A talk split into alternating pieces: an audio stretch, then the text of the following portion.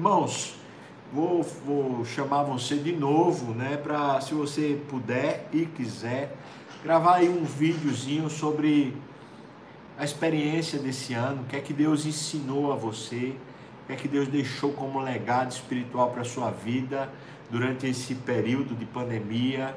É, grava isso porque eu acho que você vai memorizar, depois você vai ter que lembrar e é bom você gravar quando está vivendo a experiência, né? Se você puder, grava, manda para aqui para a secretaria da igreja um videozinho de até dois minutos. O seu, desculpa, o celular assim com a tela desse jeito, né? Na horizontal. Seria uma bênção a gente receber o seu, o seu vídeo, tá bom? Vamos para o Salmo 93. Poder poder e a majestade de Deus. Versículos 1 e 2, né?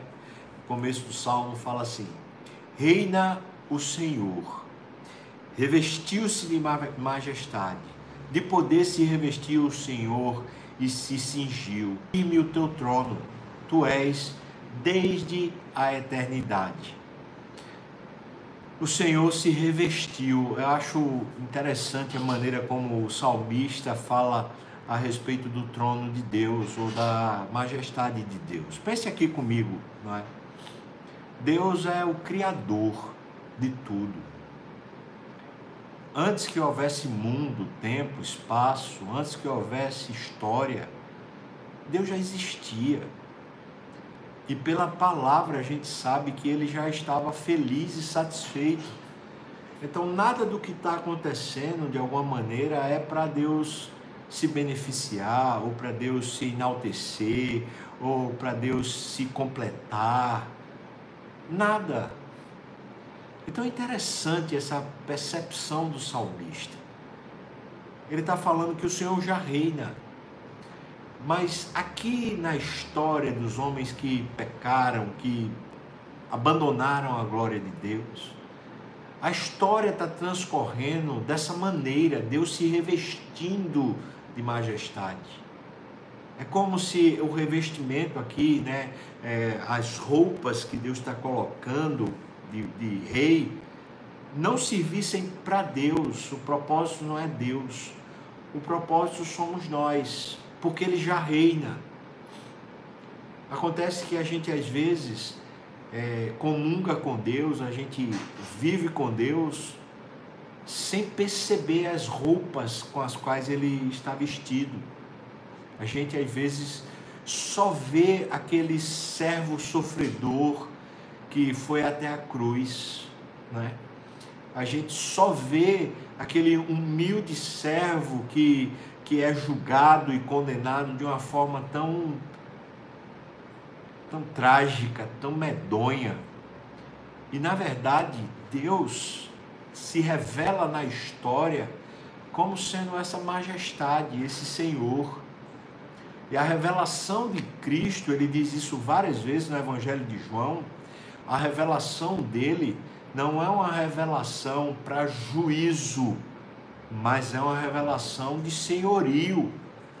Jesus Cristo veio tomar posse daquilo que os homens entregaram ao diabo. Jesus veio como rei, e ele vai voltar de, de maneira que as vestes reais de Jesus vão se tornar muito mais visíveis para nós. Revestiu-se de majestade, de poder se revestiu o Senhor e ele se cingiu. O Senhor firmou o mundo que não vacila. Versículo 2: Desde a antiguidade está firme o teu trono. É interessante a expressão antiguidade, né? Ela fala de um passado, né? Anterior de, é, de um caso né, que, que vem, uma, uma situação que vem anterior. O que seria anterior? É isso é que a gente está falando aqui. É antes que houvesse tempo, antes que houvesse história, antes que houvesse terra e houvesse mundo, o Senhor já era ele já tinha um trono, ele já governava, ele já era senhor. E você me pergunta, mas senhor de quê?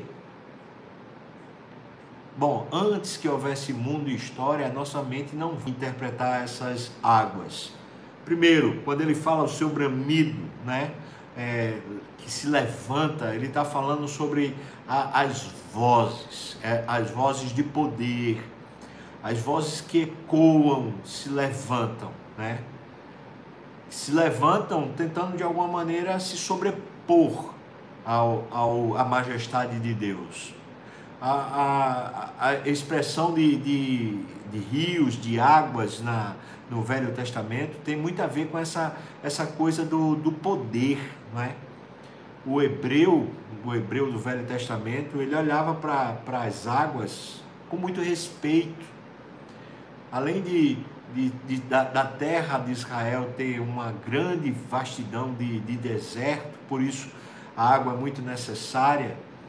É, o, o, a verdade é que eles tinham um lago, o lago de Genezaré, e ele, eles têm lá o mar Mediterrâneo e o mar Morto, essas três porções de água grande.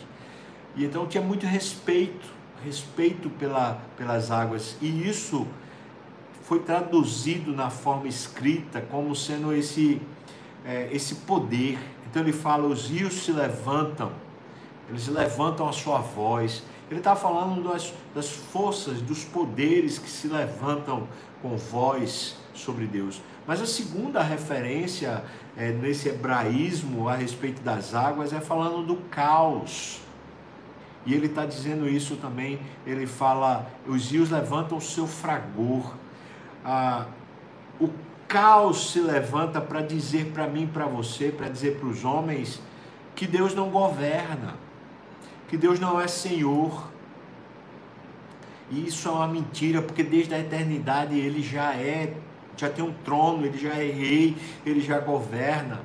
Mas então vamos dizer assim: o que muitas vezes se avantaja diante dos nossos olhos, se torna grande diante dos nossos olhos, são os homens poderosos com as suas vozes, com as suas decisões, com seus decretos, com seus manifestos, com seus domínios. E muitas vezes o que se torna grande diante dos nossos olhos é o caos. Basta ver agora essa pandemia, o caos que, que gerou e como ficamos inseguros e como ficamos tomados de ansiedade, de medo e de depressão. Por quê? Porque muitas vezes os rios se levantam, né? Nesse sentido de vozes de poderosos ou no sentido do caos, se levantam obstruindo o nosso campo de visão e a gente não vê mais a majestade de Deus. O versículo 4 já é uma objeção, ele fala: Mas o Senhor nas alturas é mais poderoso do que o bramido das grandes águas, do que o poderoso, que os poderosos vagalhões do mar. Então ele, ele cria logo uma forte oposição, uma adversativa forte, para dizer para mim e para você: não se impressione com vozes de poderosos, nem com o caos que aparentemente quer dominar a história. Deus continua sendo mais poderoso, mas o Senhor nas alturas. É sobre tudo isso o Senhor é muito mais poderoso. Ele governa sobre as grandes águas, sobre os poderosos vagalhões, as ondas do mar, né? aquelas fortes ondas do mar. Ele governa, ele continua sendo rei. Que mensagem poderosa, né? Versículo 5, então, finalizando o salmo, ele diz: Fidelíssimos são os teus testemunhos. É bom a gente entender a palavra testemunho. Ele diz: é, a, a, a, palavra testemunha é aquele que, que observa, aquele que escuta. Veja, ele está dizendo: as ações de Deus são para serem observadas, serem ouvidas.